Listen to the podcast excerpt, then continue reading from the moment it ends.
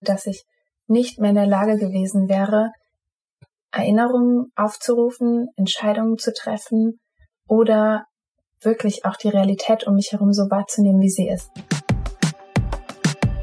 Hi und herzlich willkommen im Me Too Podcast, dem Podcast für Opfer und Betroffene von sexueller Gewalt. Ich bin Mai Nguyen und ich führe dich hier durch. Bitte, bitte sei achtsam mit dir beim Hören des Podcasts. Wenn dich die Inhalte triggern, such dir auf jeden Fall Hilfe, denn das Schweigen hat ein Ende. In der heutigen Folge habe ich einen Interviewgast bei mir, nämlich die Sophie, die mit uns über Spätfolgen von sexuellem Missbrauch sprechen wird. Sie ist auch selber Opfer geworden. Mit sechs Jahren wurde sie mehrfach sexuell missbraucht. Und wir sprechen darüber, welche Überlebensstrategien bzw. Symptome ein Körper ja in der Langzeit so bilden kann, um uns zu schützen um nur einige zu nennen, Depressionen, Essstörungen, Ängste und auch Dissoziation, um ja im Alltag mit dem schweren, dem erlebten Trauma umzugehen. Also wirklich eine sehr, sehr spannende und sehr persönliche Folge. Und eine Sache, die ich noch anmerken mag. Sophie ist an dieser Stelle ein Pseudonym. Also den Menschen, mit dem ich gesprochen habe, den gab es wirklich. Sie ist eine ganz, ganz großartige und starke Frau. Und gleichzeitig hat sie sich dazu entschieden, dass sie das Interview lieber anonym, anonymisiert machen möchte. Und das möchte ich euch ja einfach hier an der Stelle einfach nur erzählen, dass ihr wisst, ähm, die Geschichte gab es, gibt es wirklich, die Person gibt es, aber sie hat sich aus persönlichen Gründen dazu entschieden, nicht unter ihrem eigenen Namen aufzutreten, was ich ja einfach vollkommen respektiere und was ihr auch ja regelmäßig ab jetzt in meinem Podcast mal mitbekommen werdet. Also nicht alle meine Interviewgäste treten unter einem klar, unter ihrem eigenen Klarnamen auf und das ist voll in Ordnung so. Also falls du meinen Podcast jetzt schon länger hörst und ähm, ja dich fragst hm, oder mit dem Gedanken spielst, dich mal bei mir zu melden, ich lade dich ganz, ganz herzlich dazu ein, dich bei mir auf jeden Fall zu melden. Wir können ja dich komplett anonymisieren. Das Einzige, was ich nicht wegzaubern kann, ist deine Stimme. viel, viel Spaß und viel, viel Inspiration bei dieser wunder, wunderschönen Folge, bei der mir auch beim Dreh häufiger die Tränen kamen. Hi und herzlich willkommen zu einer ganz, ganz besonderen Podcast-Folge heute. Heute dreht es sich mal wieder um das Thema Me Too. Also, wer von euch sich da gerade angesprochen, getriggert fühlt und die Folge nicht weiterhören mag, schalte sehr, sehr gerne ab und ja, schau, wo du die Hilfe holen kannst. Ähm, weißer Ring, selber nach Psychotherapeuten suchen, mit Freunden, Freundinnen quatschen, was auch immer dir gut tut. Also wenn das jetzt für dich keine Folge ist, bin ich dir dann nicht böse. Und ich habe heute einen ganz, ganz besonderen Gast bei mir. Das ist die Sophie. Wir haben uns auf unterschiedlichen Veranstaltungen kennengelernt und sind uns unter anderem durch das MeToo-Thema näher gekommen. Sie hat auch Missbrauchserfahrungen gemacht und ich habe mir zur Aufgabe gemacht, ganz, ganz viele unterschiedliche Sichtweisen von Menschen aufzuzeigen, denn es gibt kein Stereotyp von Opfer. Es gibt kein so muss sich jemand verhalten, der dies und jenes erlebt hat. Und deswegen finde ich so, so cool, dass die Sophie heute da ist und uns einfach ihre Sichtweise, ihr Erlebnis, ihr Erleben zeigt und ja, sich ganz offen, authentisch und verletzlich für euch die Welt da draußen zeigt. Und vielleicht fühlt sich ja jemand davon inspiriert und motiviert. Oder ihr bekommt zumindest eine bessere Einsicht und könnt, wenn ihr das nächste Mal jemanden trefft, ähm, ja, da vielleicht ein bisschen anders mit umgehen und die Person nicht ähm, bemitleiden. Hi Sophie, cool, dass du da bist. Hi, freut mich auch sehr, dass ich hier sein darf. Hm, magst du ein paar Worte zu dir erzählen? Äh, ja, gerne. Ich ähm, komme aus Mannheim, bin Mitte, Ende 20 und äh, studiere gerade noch, bin jetzt fast zu Ende, ähm, fange im Sommer dann an zu arbeiten und ja, bin total aktiver Mensch. Ich bin total gerne unter anderen Menschen, ähm, bin viel unterwegs, interessiere mich viel für Meditation und ähm, ja, Spiritualität im Allgemeinen. Super cool. Mm. Wie, wie kam es für dich dazu, dass du für dich entschieden hast, dass du hier im Podcast offen über das Thema sprechen möchtest?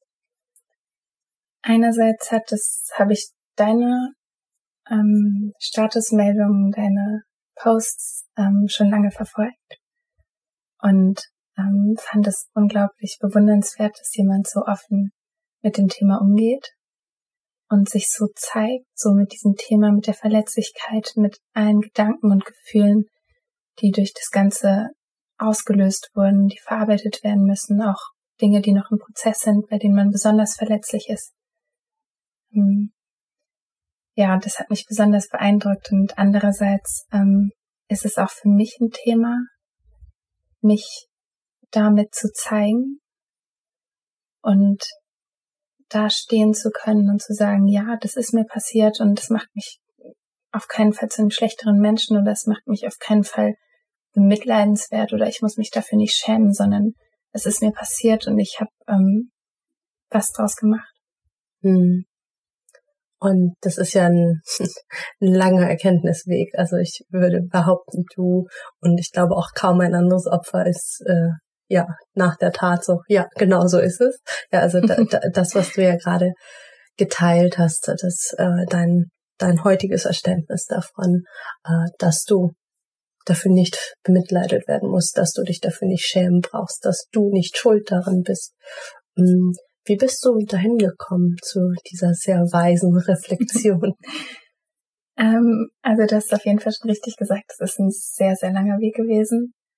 Ähm, es hat bei mir sehr früh angefangen, dass es mir ähm, nicht gut ging. Mhm. Und dass ich besonders am Anfang gerade ganz, ganz viel mit Depressionen zu kämpfen hatte, mit Emotionen, die ich, mit denen ich nicht zurechtkam, bei denen ich das Gefühl hatte, ich kann sie nicht aushalten. Ähm, ich weiß nicht, wie ich mir helfen kann, was ich machen kann, ähm, über ganz viele verschiedene andere Strategien, die ich versucht habe, dafür zu verwenden, damit klarzukommen, über Essstörungen, andere Dinge, die sehr lange ähm, mir geholfen haben zu überleben und mein Leben irgendwie zu managen, ähm, bis es aber irgendwann mir so schlecht ging, dass ich ohne Hilfe nicht mehr weiterleben konnte.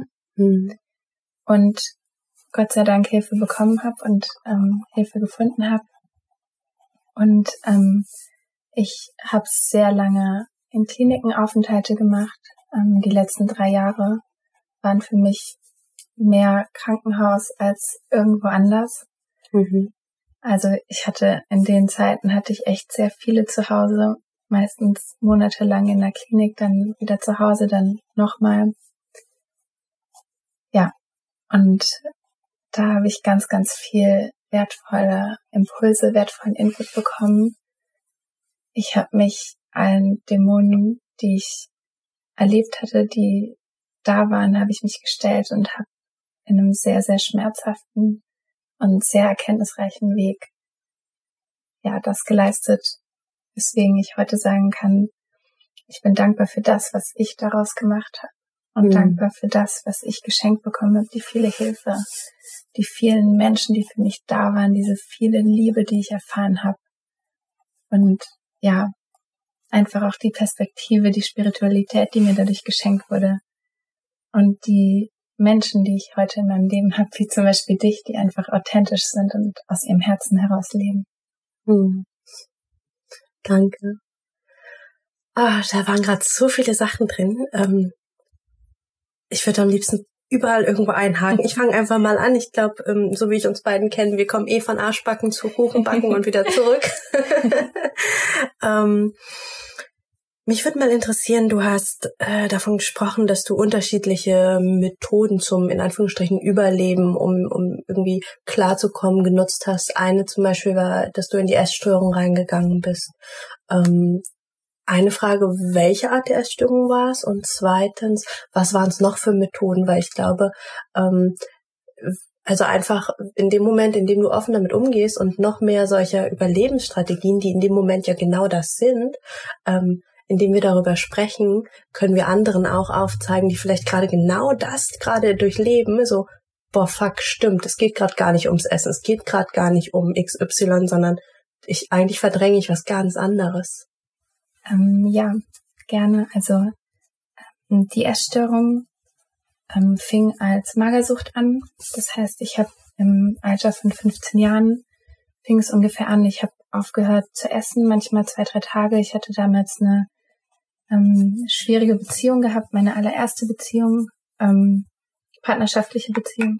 Mhm. Da kamen ganz, ganz viele Dinge hoch, aber nicht so, dass ich bewusst erkennen konnte, dass der Missbrauch aus der Kindheit hochkommt, sondern ganz viele andere Dinge, dass ich gemerkt habe, ich komme mit den körperlichen Berührungen nicht klar, mit der Nähe nicht klar oder ähm, ich, die Depressionen verschlimmern sich oder es kommen Gefühle, die ich gar nicht zuordnen kann. Also ich konnte das gar nicht reflektieren, da war nicht so viel Distanz. Und das, was ich damals gedacht habe oder geglaubt habe in meinem Innern, was ich eben auch durch den Missbrauch ganz oft erfahren hatte und gelernt hatte als kleines Kind, war, dass irgendwas an mir nicht stimmt, mhm. weil mir das die Möglichkeit gibt, die Situation zu kontrollieren. Ja. Weil wenn es an den anderen liegt als Kind, dann ist man schutzlos ausgeliefert. Ja. Man braucht die Eltern, man braucht die Freunde, man braucht die, denen man vertraut, um zu überleben als Kind. Und deswegen sucht man die Schuld bei sich und dieses Muster, dieser Glaubenssatz ist eben geblieben. Und als es dann im Alter von 15, 16 Jahren so schwierig wurde, habe ich geschaut, was kann ich an mir verändern, um die Situation kontrollieren zu können. Und ich hatte das Gefühl, okay, ähm, vielleicht ist was an mir falsch, vielleicht bin ich zu dick. Und ich war total normalgewichtig. Ich war eher vielleicht sogar ein bisschen zu dünn und habe dann aber aufgehört zu essen, weil ich dachte, okay, wenn ich vielleicht dünner und schlanker werde, dann ändert sich was, dann geht es mir vielleicht besser oder andere akzeptieren mich besser. Mhm. Und die Magersucht ähm, ist dann irgendwann umgeschlagen. Ähm, dadurch, dass mein Körper auch ganz viele Probleme hatte ähm, und auf das Nichtessen ganz stark reagiert hat, ist es umgeschlagen in eine Bulimie. Mhm. Ähm, dass ich dann sehr viel gegessen habe, ähm, was ich mir sonst nicht erlaubt habe, auch Lebensmittel, die ich aufgrund von Allergien nicht vertragen habe und sie dann eben wieder erbrochen habe, mhm. um sie nicht meinem Körper anzutun, um nicht so viel, ja, genau. Und damit habe ich sechs oder sieben Jahre jetzt, sechs Jahre gekämpft und habe mich jetzt seit fast zwei Jahren nicht mehr übergeben. Yeah. ja. Da kannst du sehr stolz auf dich sein. Das bin ich auch. Wow. Ja. Und habe eben auch ganz, ganz viel da gelernt, ähm, dass es eine Strategie war, das Essen, das Übergeben, Strategien, um mit zu viel Gefühlen, zu viel Anspannung klarzukommen, ähm, auch mit anderen Symptomen klarzukommen. Was waren andere Symptome? Ähm, andere Symptome, die ich hatte, waren am Anfang relativ wenig. Ähm, Angst. Ähm, es war eher unterdrückt, wie ganz, ganz viel anderes.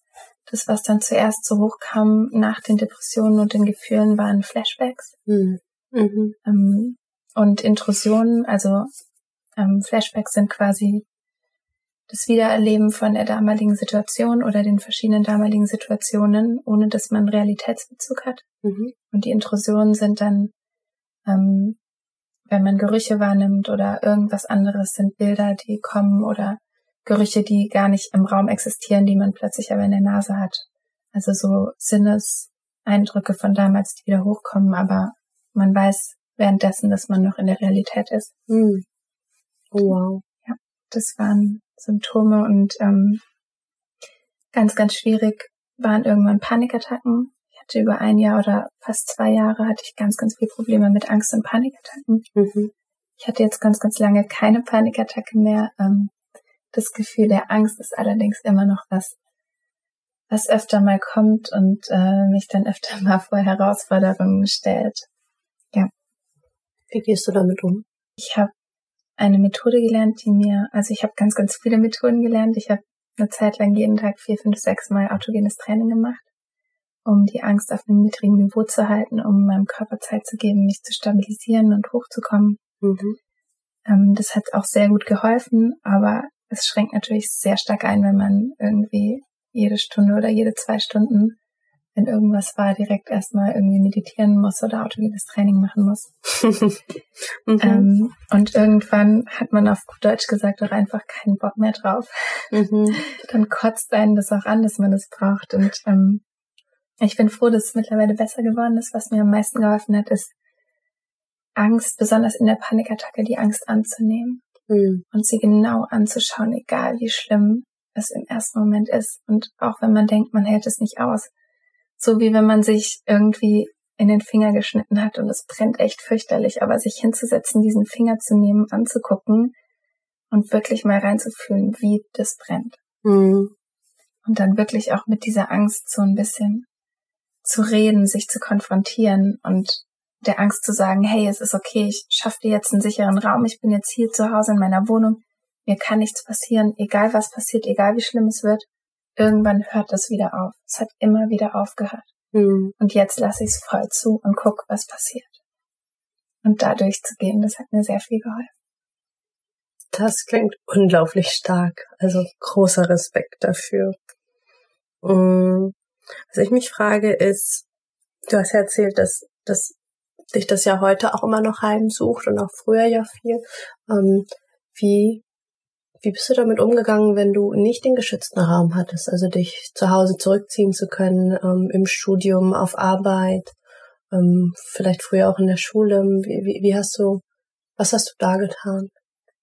Mm, in der Schule hatte ich das ähm, große Glück sozusagen, dass ich mit meiner Essstörung und meinem Leistungsdruck, den ich damals hatte, ähm, sehr viel kompensieren und unterdrücken konnte. Mhm. Das heißt, ich hatte das, die Symptome damals nicht gehabt. Mhm. Ähm, ich habe sehr viel gelernt und ähm, sehr viel wirklich auch einen kranken Ehrgeiz entwickelt, der mir nicht gut getan hat, aber mir damals ganz, ganz viel geholfen hat. Es war eine Strategie, die mir damals geholfen hat. Und als diese Panik und Angst dann später kam, am Anfang war es extrem schwierig für mich im Studium. Mhm.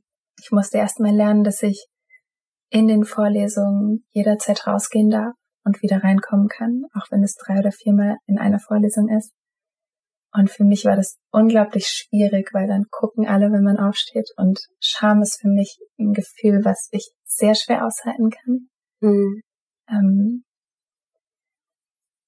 da habe ich ganz viel gelernt in ganz kleinen Schritten, dass ich wirklich über aus Vorlesungen, aus Veranstaltungen, aus kleinen Kreisen rauszugehen, dass ich anfange, im Freundeskreis oder in der Familie darüber zu sprechen mhm. und auch einfach zu sagen, hört mal her, ich habe Probleme mit Angst, ich bekomme manchmal Panikattacken, ich weiß nicht, wo es herkommt, aber dann brauche ich, dann muss ich für mich sein, dann darf mich niemand berühren, also wirklich geguckt, was brauche ich, mhm. wie kann ich das kommunizieren, das war ein sehr, sehr langer Weg, dass ich mich traue, darüber zu sprechen weil da ganz, ganz viele Ängste sind. So, was denken die anderen?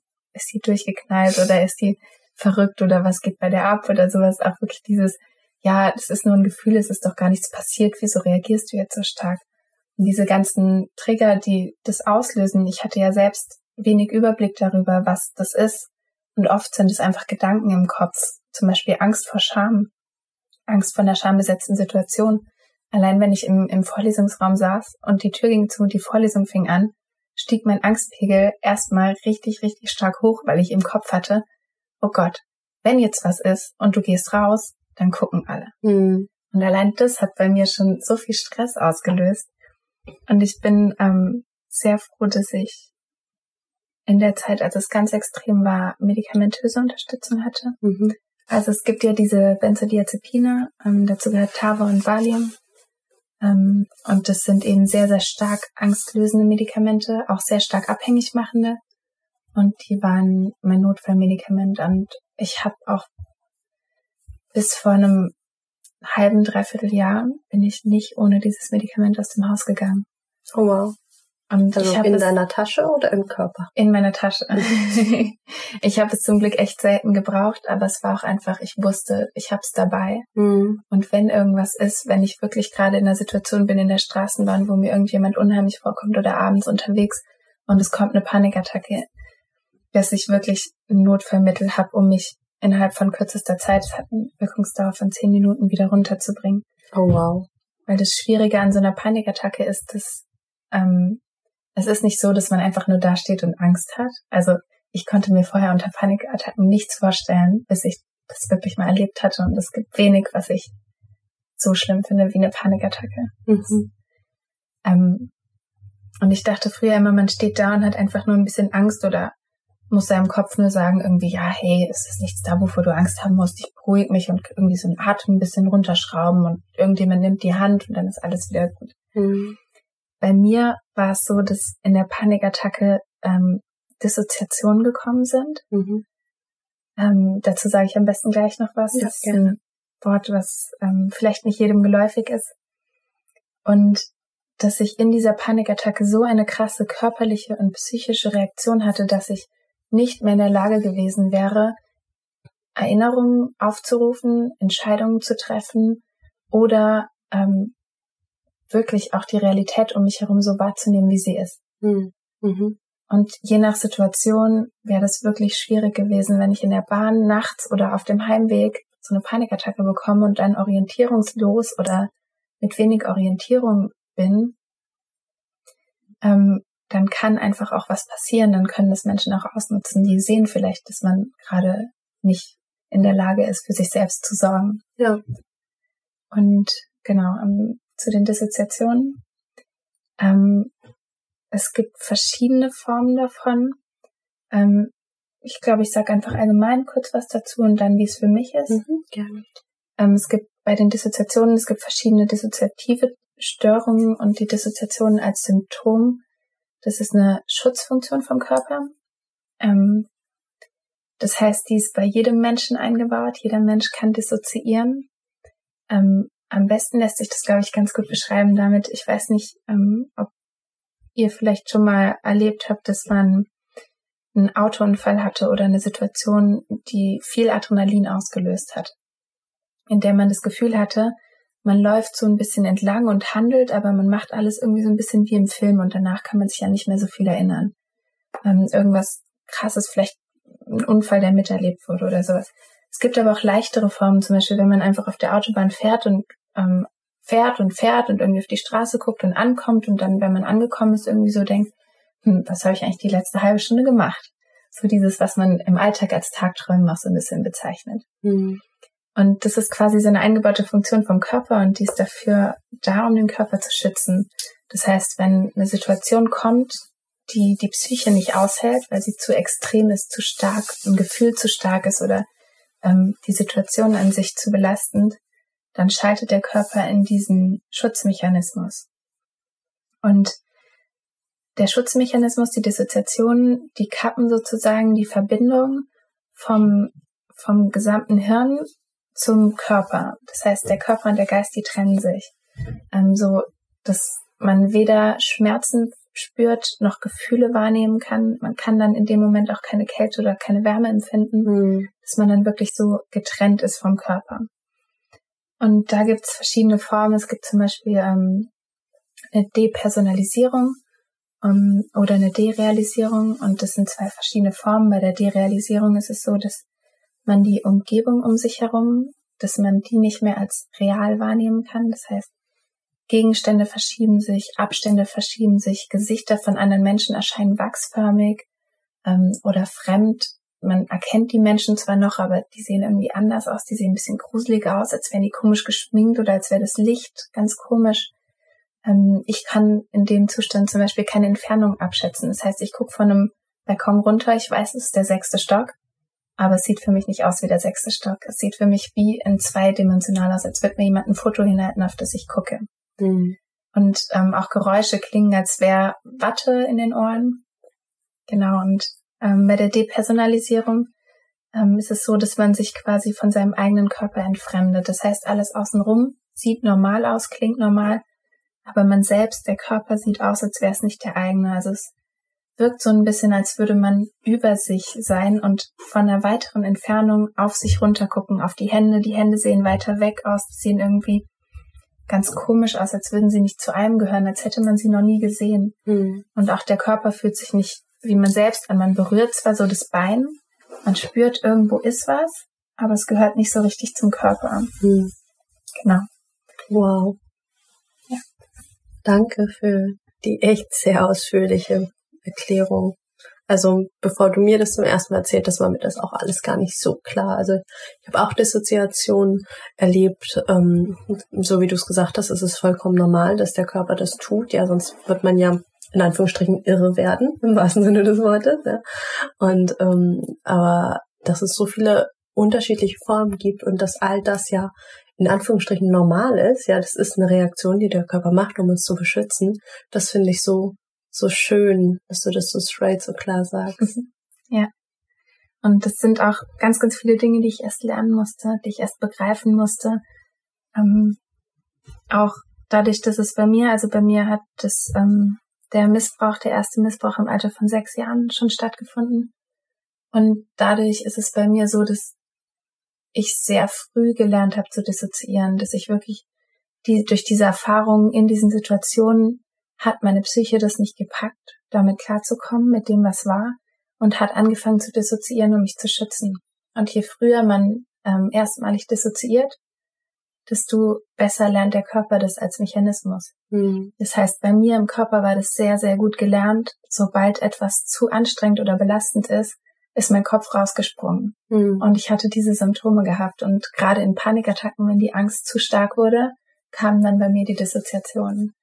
Und das war so ein bisschen ein verrückter Teufelskreislauf, weil die Dissoziationen haben mir noch mehr Angst gemacht und dann hat die Angst wieder mehr Dissoziationen ausgelöst, bis ich irgendwann so abgekappt war, dass ich keinerlei Angst mehr gespürt habe, aber auch nicht mehr wirklich da war. Mhm. Also ich konnte noch laufen, ich konnte mich bewegen, ich konnte quasi reagieren theoretisch, aber ich hatte keinen Zugriff mehr auf Dinge wie Handlungsabläufe. Das heißt, wenn ich irgendwie, ich weiß nicht, wenn ich zu Hause gewesen wäre und ich hätte irgendwie nur noch im Kopf gehabt, du wolltest gerade rausgehen, dann wäre ich so, wie ich gewesen wäre, rausgelaufen. Ich hätte nicht mehr dran gedacht, dass man sich Schuhe anzieht, wenn man rausgeht. Oder eine Jacke anzieht oder Mhm. irgendwas. Und das ist einfach, für mich war das, ich glaube, für mich ist das der schlimmste Zustand, den ich kenne, in dem ich irgendwie sein kann. Mhm. Und in der ähm, Zeit, in der ich in der Klinik war, ähm, hatte ich die, die Chance bekommen, ich hatte ein Medikament genommen in der Zeit, äh, das mir die Angst genommen hat. Mhm. Ähm, und das hat mir die Chance gegeben, dass ich diese dissoziativen Zustände ohne Angst kennenlernen konnte. Oh wow. Das heißt, ich habe nicht, sobald Dissoziationen kamen, nicht sofort Riesenpanik bekommen, sondern konnte die das erste Mal wirklich anschauen und merken, okay, das sind Dissoziationen und es ist nicht, dass ich, ich hatte, am Anfang hatte ich unglaublich Angst, dass ich irgendwie, ich weiß nicht, eine Psychose habe oder dass ich verrückt werde oder dass ich nicht mehr normal werde. Ähm, und das konnte ich wirklich dann erfahren, dass es immer wieder aufhört und konnte auch Erfahrungen machen mit Dingen wie bestimmten Techniken da rauszukommen. Und ja. Wow. Hm. Ähm, bei mir sind schon wieder ganz, ganz viele Fragezeichen und ich finde es so cool, dass du da so offen drüber sprichst. Danke dir dafür nochmal. Hey, cool, dass du die Podcast-Folge bis zum Schluss gehört hast. Wie dir vielleicht aufgefallen ist, ist das aber gar nicht das Ende des Interviews. Also, der zweite Teil folgt übermorgen. Und da berichtet Sophie darüber, wie sie sich Hilfe gesucht hat, wie sie sich selber in eine Klinik eingewiesen hat, wie das Leben dort war und auch wie sie ihre Lebenskraft und ihren Lebenswillen sich wieder zurückgeholt hat. Also eine sehr, sehr spannende Folge. Ähm, ich hoffe, du schaltest wieder ein.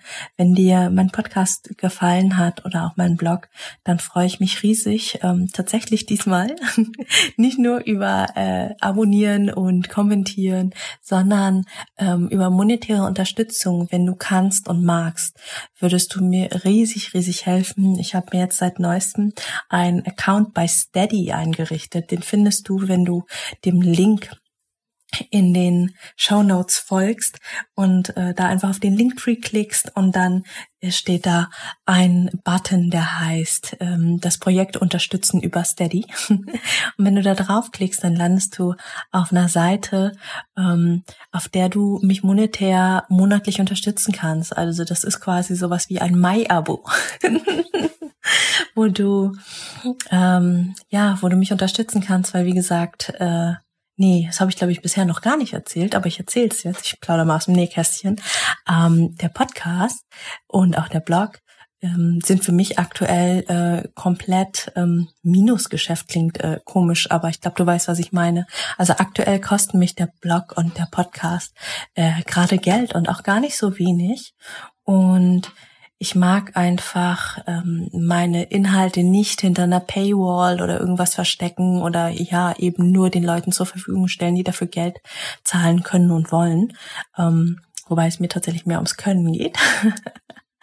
ähm, ich möchte die Inhalte weiterhin allen zur Verfügung stellen können, einfach weil es so, so wichtig ist, dass so viele mehr Menschen erreicht, dass noch viel mehr äh, Frauen, ja, und auch Männer ihren, ihren persönlichen MeToo-Moment erleben, ähm, zuhören können, erleben können, wie es eigentlich einem Opfer geht, ähm, wie es anderen geht, das Gefühl zu haben, nicht alleine zu sein.